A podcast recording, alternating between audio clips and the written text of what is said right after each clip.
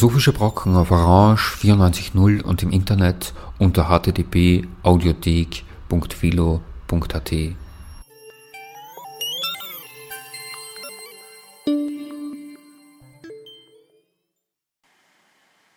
Einen schönen guten Nachmittag und herzlich willkommen zu den Philosophischen Brocken. Am Mikrofon ist heute Elisabeth Schäfer mit einer Sendung zu Nietzsche, zu Regenschirmen, Frauen, dem Lachen und den Körpern. Nietzsches Satz Vielleicht ist die Wahrheit ein Weib findet sich in der Vorrede zur zweiten Auflage seines Buches Die fröhliche Wissenschaft von 1887. Diese Vorrede wurde ein Jahr zuvor, 1886, geschrieben. Der Satz über die Wahrheit, die vielleicht ein Weib ist, ist also 128 Jahre alt.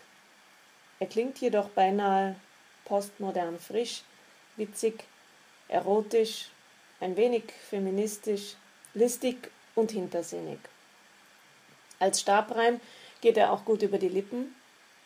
Was könnte er aber heißen?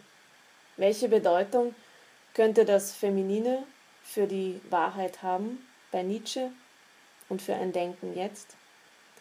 Die folgende Sendung möchte dem Femininen in der Philosophie Nietzsches, Derridas und im Schreiben Helen Sixus nachgehen und ist auch im Rahmen des FWF PEG Forschungsprojektes Artist Philosophers Philosophy as Arts-Based Research entstanden. Vielleicht ist die Wahrheit ein Weib.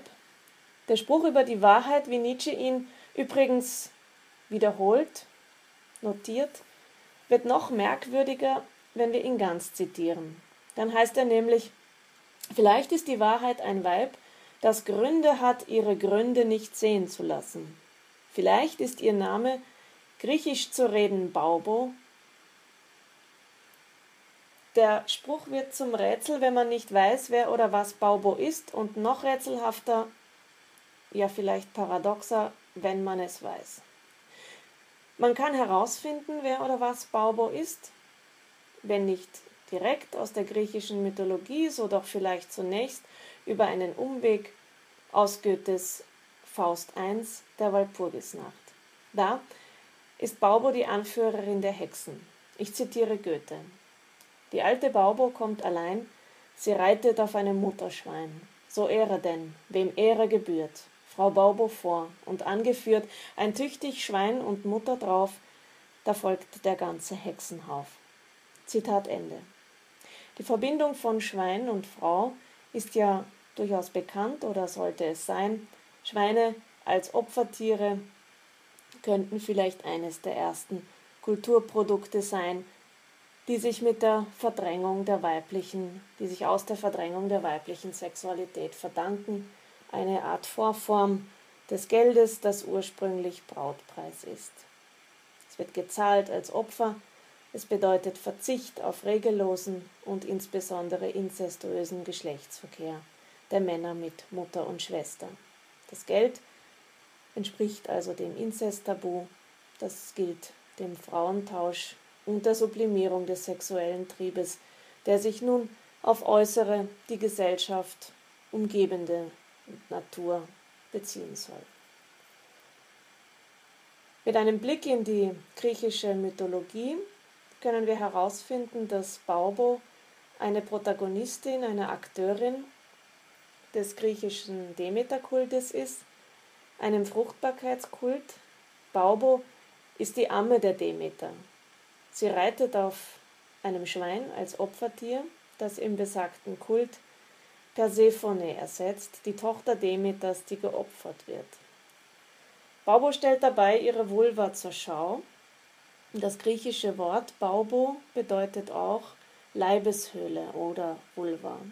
Die Geste der Zurschaustellung der Vulva ist an dieser Stelle tröstend und provozierend zugleich, denn Baubo tröstet die um ihr Kind trauernde Demeter, indem sie sie so die Sekundärliteratur, auf mögliche neue Geburten verweist und damit zum Geschlechtsverkehr ermuntert. Eine andere Lesart kann an dieser Stelle vorschlagen, dass sie Demeter an die Lust selbst erinnert und damit hat sie, so erzählt der Mythos, die trauernde Demeter tatsächlich zum Lachen gebracht. Baubo ist also Obszönität. Sie erscheint als eine Akteurin, eine Frau, die ihre Scham, ihren Körper, das weibliche Geschlecht entblößt und zeigt. Ein Weib, das offenbar Gründe hat, etwas sehen zu lassen. Und das, diesen Akt könnte man selbst als ihre Gründe bezeichnen. Dann ist aber Nietzsches Satz ziemlich paradox, weil darin Baubo oder die Wahrheit Gründe hat, ihre Gründe gerade nicht sehen zu lassen. Was hat Baubo überhaupt mit Wahrheit zu tun? Zum einen heißt Wahrheit, griechisch aletheia, wörtlich Unverhülltheit, Unverborgenheit, Unverdecktheit. Wahrheit taucht hier also im Sinne auf von einer nackten Wahrheit, nichts als einer Wahrheit. Sie bedeutet demnach das, was Baubo aufführt, was Baubo im Mythos aufführt. Zum anderen, wenn Wahrheit an dieser Stelle, so wie Nietzsche sie gebraucht, das ist, was uns eigentlich antreibt, was etwas ist, was mit so etwas wie einem Begehren zu erkennen zu tun hat. Und wenn dieses Begehren zu erkennen mit den Gründen unseres Lebens zu tun hat, dann kann Baubo auf etwas wie einen Anfang, einen körperlichen Anfang, eine Gebürtlichkeit, ein Geburtswissen verweisen. Ein Geburtswissen, das immer auch auf sein Ende hin verweist, auf seine Endlichkeit, auf ein Todeswissen. Mit Wahrheit in Nietzsches Ausspruch ist also weniger eine Wahrheit adressiert, die die Wahrheit einer Logik oder die Wahrheit von Naturwissenschaften ist. Keine Wahrheit, die, der es um Wahrheit oder Falschheit von Tatsachen Aussagen geht, sondern eine Wahrheit, die sich um die Wahrheit unseres Anfangs, unseres Anfangens und die Wahrheit von so etwas, was wir das Leben nennen, dreht. Ich möchte zitieren aus dem Textabschnitt, in dem in Nietzsches Werk der Satz von der Wahrheit als Weib ein zweites Mal vorkommt. Vielleicht ist die Wahrheit ein Weib, kommt in besagter Vorrede von 1886, in der Vorrede zur fröhlichen Wissenschaft vor und ein weiteres Mal in Nietzsches letzter Schrift, Nietzsche kontra Wagner von 1889. Dort zitiert er sich selbst und die Stelle von der Wahrheit als Weib erneut. Zitat Anfang. Wir wissen einiges jetzt zu gut, wir Wissenden. Oh, wie wir nunmehr lernen, gut zu vergessen, gut nicht zu wissen als Künstler.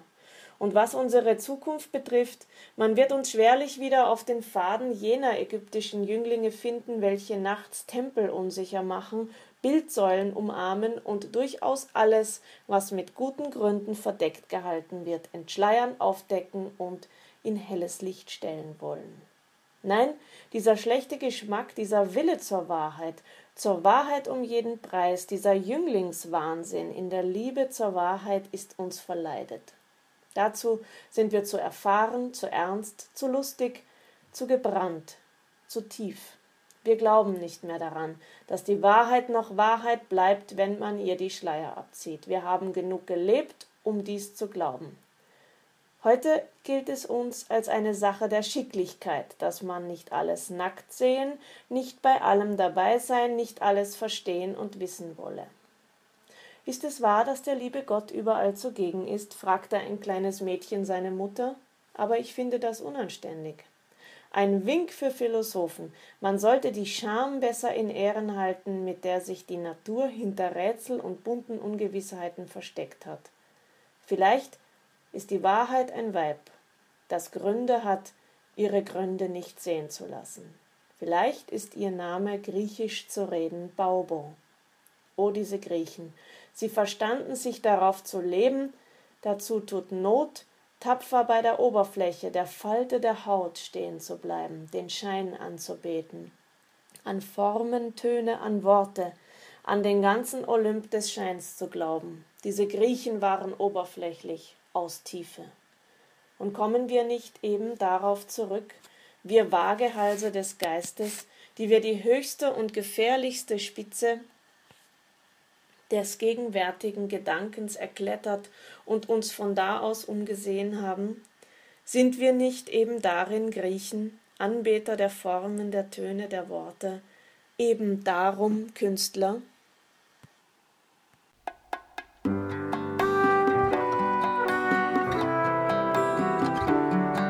Le vent dans mes cheveux blonds, le soleil à l'horizon, quelques mots d'une chanson, que c'est beau, c'est beau la vie. Un oiseau qui fait la roue sur un arbre déjà roux, et son cri par-dessus tout, que c'est beau, c'est beau la vie. Ce qui tremble et palpite, tout ce qui lutte et se bat tout ce que j'ai cru trop vite, à jamais perdu pour moi. Pouvoir encore regarder, pouvoir encore écouter, et surtout pouvoir chanter que c'est beau, c'est beau la vie. La rouge fleur éclatée d'un néon fait trembler nos deux ombres étonnées que c'est beau, c'est beau la vie. Tout ce que j'ai failli perdre, tout ce qui m'est redonné, aujourd'hui me monte aux lèvres en cette fin de journée. Pouvoir encore partager ma jeunesse, mes idées, avec l'amour retrouvé, que c'est beau c'est beau la vie. Pouvoir encore te parler, pouvoir encore t'embrasser, te le dire et le chanter. Oui, c'est beau, c'est beau la vie.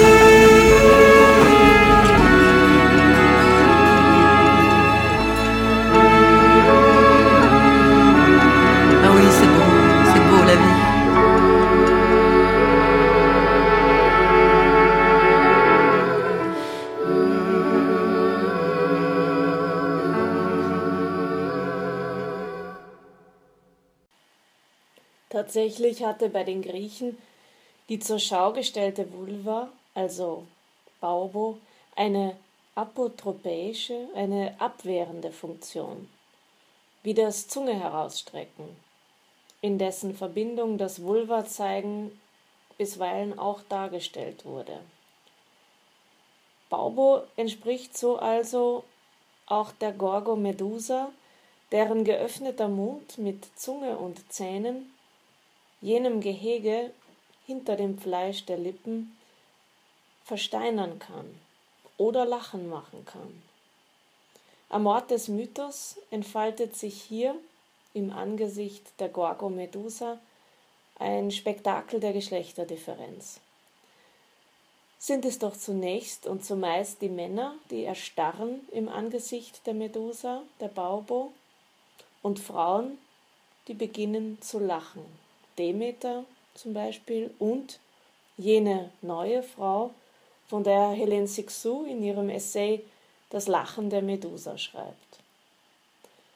Ausgehend von Nietzsche wird deutlich, Baubo, die Aufführung ihres nackten, entblößten Geschlechtes, ihr Haut zeigen, kommt einer Entschleierung gleich, jedoch das, was Baubo tut, ist nicht gleichzusetzen, so jedenfalls Nietzsche, mit dem, was er den Jünglingswahnsinn nennt, mit dem, was er das Entschleiern der Wahrheit nennt.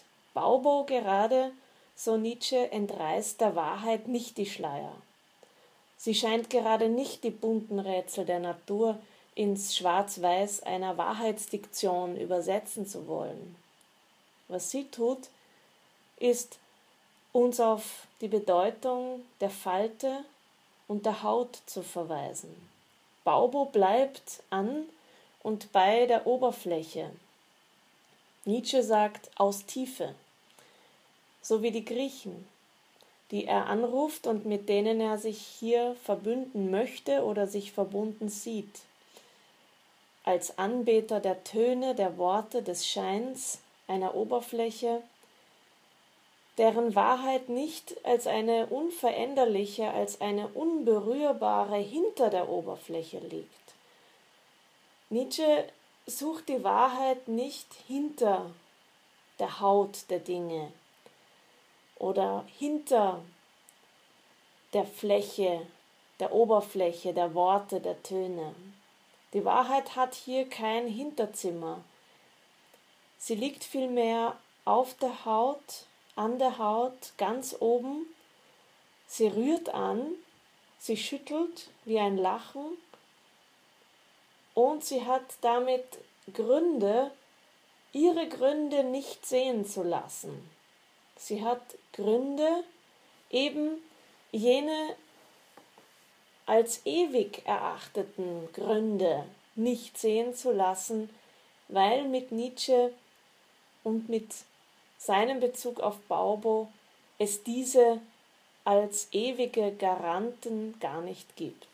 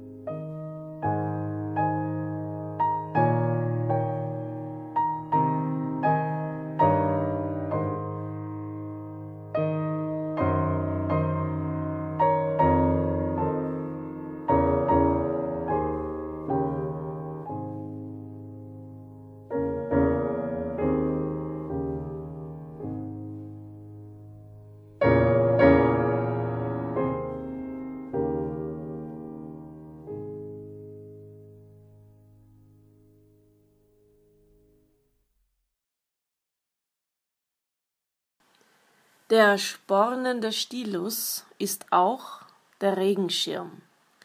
So schreibt Jacques Derrida in einem Text, in dem er sich mit den Stilen Friedrich Nietzsches auseinandersetzt. Sporen, die Stile Nietzsches. Und es handelt sich dabei um jenen Text von Jacques Derrida, der im Juli 1972 auf einem Nietzsche-Kolloquium in Cherisy-la-Salle vorgetragen wurde und in dem für Derrida die Frage der Geschlechterdifferenz und besonders die Frage nach dem Weiblichen, hier bei Nietzsche, wichtig wird. Dabei geht es Derrida also um etwas, was leicht vergessen wird. Ähnlich einem Schirm, einem Regenschirm, der, im Falle ihn vergessen zu haben, in der Tat auch vermisst wird, so weist Derrida mit Nietzsche darauf hin, vergessen wir nicht die Geschlechterdifferenz und den Umstand, dass es in unserem abendländischen Denken ein seltsames, gespenstisches Subjekt noch nicht gibt, die Frau. Jedoch ist es genau dieses seltsame Gespenst, das uns zutiefst mit der Frage nach der Wahrheit verbindet. Derridas Text Sporen, die Stile Nietzsches, beginnt mit folgender Ankündigung. Zitat Die Frau wird mein Sujet, mein Subjekt sein. Es bliebe die Frage, ob das aufs selbe hinauskommt oder aufs andere. Zitat Ende. Sujet und Subjekt, dasselbe oder doch das andere.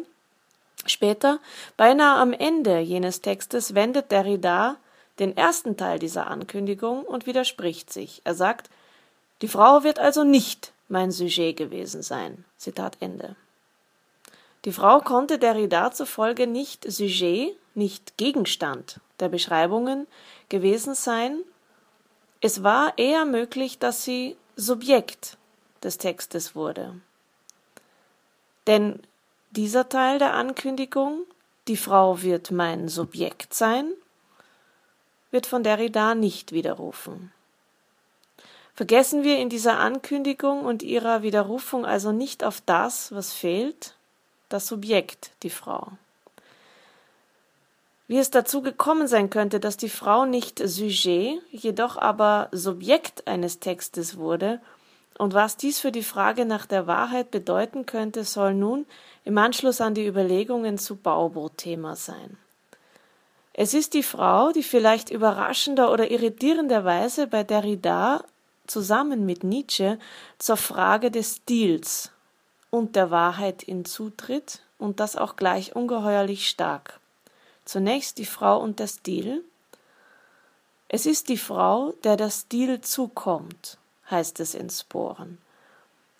Und zum Thema Frauen und Wahrheit, da hält Derrida sich an Nietzsche, nachdem die Frau skeptisch, ungläubig, verlogen, listig, untreu, charakterlos, destruktiv, zur Verstellung und Schauspielerei neigend sei. Die Frau, so klingt das hier, ist also keine Wahrsprecherin. Ob es ihr nicht gegeben ist, wahr zu sprechen? Die Frau, so Derrida mit Nietzsche, wisse darum und setze genau diese Strategie des Nicht-Wahrsprechens bewusst ein. Damit verkörpere sie für Nietzsche die Struktur der Wahrheit selbst, da es die Wahrheit auch nie unmittelbar, sondern allein über den Umweg der Verstellung gebe. Die Frau demonstriere genau dies, diesen unumgehbaren Umweg, diesen Abstand der Wahrheit, die sich damit von sich selbst ablöst, die zwischen Anführungszeichen sich erhebt und diese Wahrheit ist es, die Nietzsche dazu nötigt, die Wahrheit auch selbst in Anführungszeichen zu setzen. Es ist also die Frau, der der Stil zukommt, so Derrida mit Nietzsche. Stil, dein Name ist Frau. Und Nietzsche sagt, und für wird von Derrida zitiert, jedoch, jedoch, mein edler Schwärmer, der Zauber und die mächtigste Wirkung der Frauen ist, um die Sprache der Philosophen zu reden, eine Wirkung in die Ferne, eine Actio in Distanz. Dazu gehört aber zuerst und vor allem Distanz. Zitat Ende. Eine Erfahrung zu machen mit etwas, das eine Wirkung in die Ferne hat, heißt nicht zwangsläufig, dass diese Erfahrung durch Annäherung und Zugriff ermöglicht werden kann. Vielleicht bedeutet es sogar gerade und damit zielen wir auch ins Herz der gesamten feministisch-philosophischen Debatte rund um die Frage nach der Frau, ihr Auftauchen oder Nichterscheinen, ihre noch nicht Subjektivität oder noch nicht Präsenz in Diskursen, Literaturen, in symbolischen Ordnungen, Politiken, Institutionen etc. Vielleicht bedeutet also, dass etwas, was eine Wirkung in die Ferne hat, gerade, dass dieses noch nicht ist, sondern sich auf die Ferne hin erst ankündigt. Diese Lesart schlägt auch Derrida vor in seinen Sporen und ist damit ähnlich angespornt wie auch Helene Sixou, die wenig später jenen denkwürdigen Satz schreibt, ich zitiere, eine Frau zu sein, das heißt ein Ding in seiner Fremdartigkeit eintreten lassen.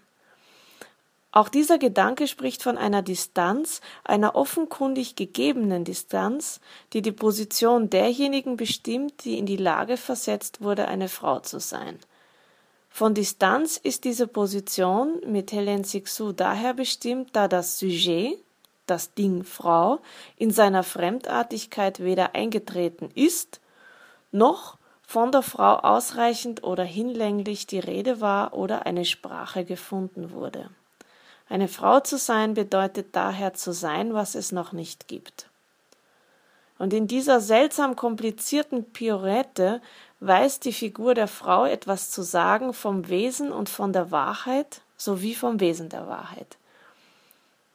Und es ist Derrida, der davon spricht, dass diese Distanz und diese Pirouette in Nietzsches Schriften bereits nachgeahmt wird in seinen Stilen bereits nachgeahmt wird und eine Art Simulacrum erfährt, und zwar durch einen Stileffekt, der sich zwischen dem lateinischen Zitat Actio in Distanz, was die Sprache der Philosophen parodiert, und dem den Satz beschließenden Ausrufezeichen Actio in Distanz Ausrufezeichen aufspreizt. Das Ausrufezeichen verleiht der Wendung Actio in Distanz eine schillernde Mehrdeutigkeit.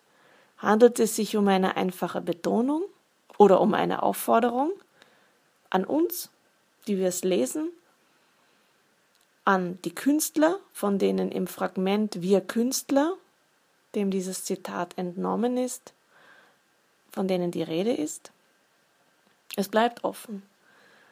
Derrida schreibt, ich zitiere, die klaffende und entfernte Öffnung dieser Entfernung gibt der Wahrheit Raum, und die Frau öffnet, entfernt sich darin von sich selbst. Geblendet an diesem Punkt scheitert der philosophische Diskurs, lässt sich in seinen Untergang stürzen, es gibt keine Wahrheit der Frau, dies aber deshalb, weil dieser abgründige Abstand der Wahrheit die Wahrheit selbst ist. Die Frau ist ein Name dieser Nichtwahrheit der Wahrheit. Zitat Ende. Die Wahrheit und die Frau sind nach Derrida für Nietzsche damit vielfältig. Es gibt nicht eine Frau, eine Wahrheit an sich, eine Wahrheit der Frau an sich. Derrida hebt weiter hervor, dass der Stil schützen und verschleiern kann. Er schirmt den Gegenstand ab, vielleicht sogar davor, Gegenstand allein oder allein Gegenstand, allein Sujet zu sein. Stile umgarnen und umschirmen, vielleicht umgehen sie bisweilen noch etwas. Dies bringt die Frage des Stiles auch in die Nähe der Frage nach dem Simulacrum, und hören wir in dieser Frage auf Lucrez, so lernen wir, dass er in seiner atomistischen Wahrheitstheorie die Dinge in ihrer Bewegung, sich ihre eigene Sichtbarkeit zu erzeugen denkt.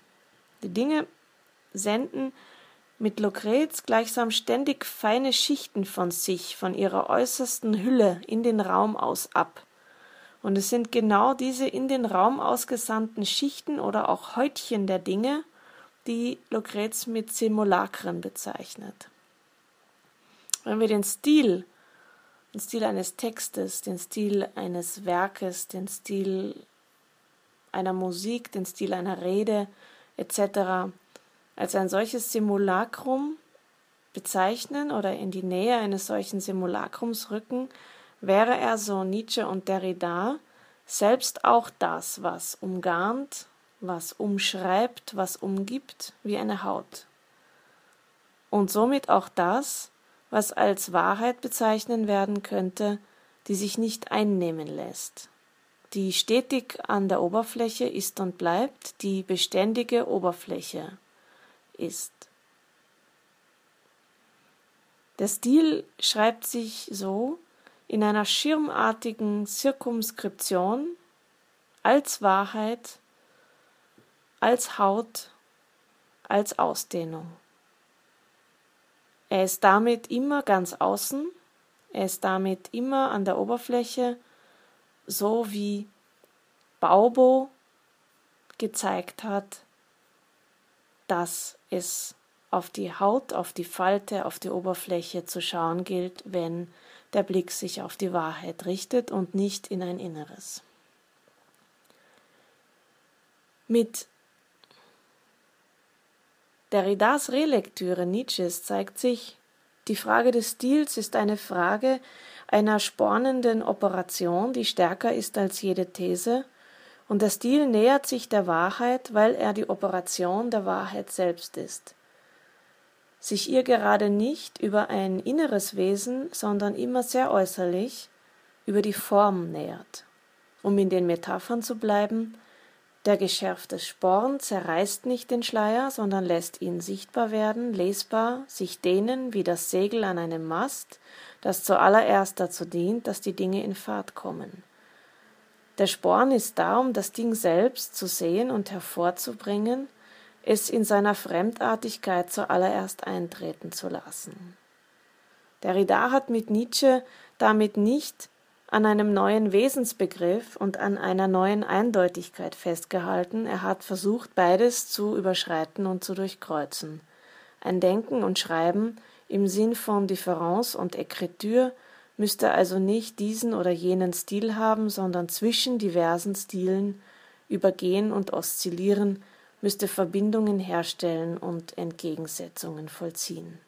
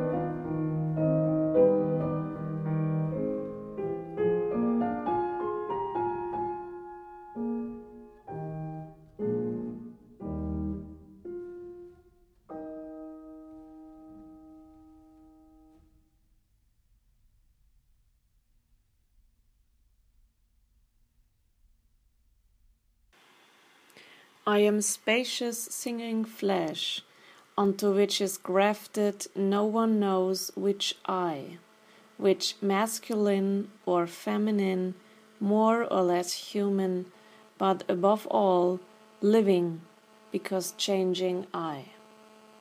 So schreibt Helen Sixou in With or The Art of Innocence. Damit enden für heute die philosophischen Brocken. Am Mikrofon war Elisabeth Schäfer.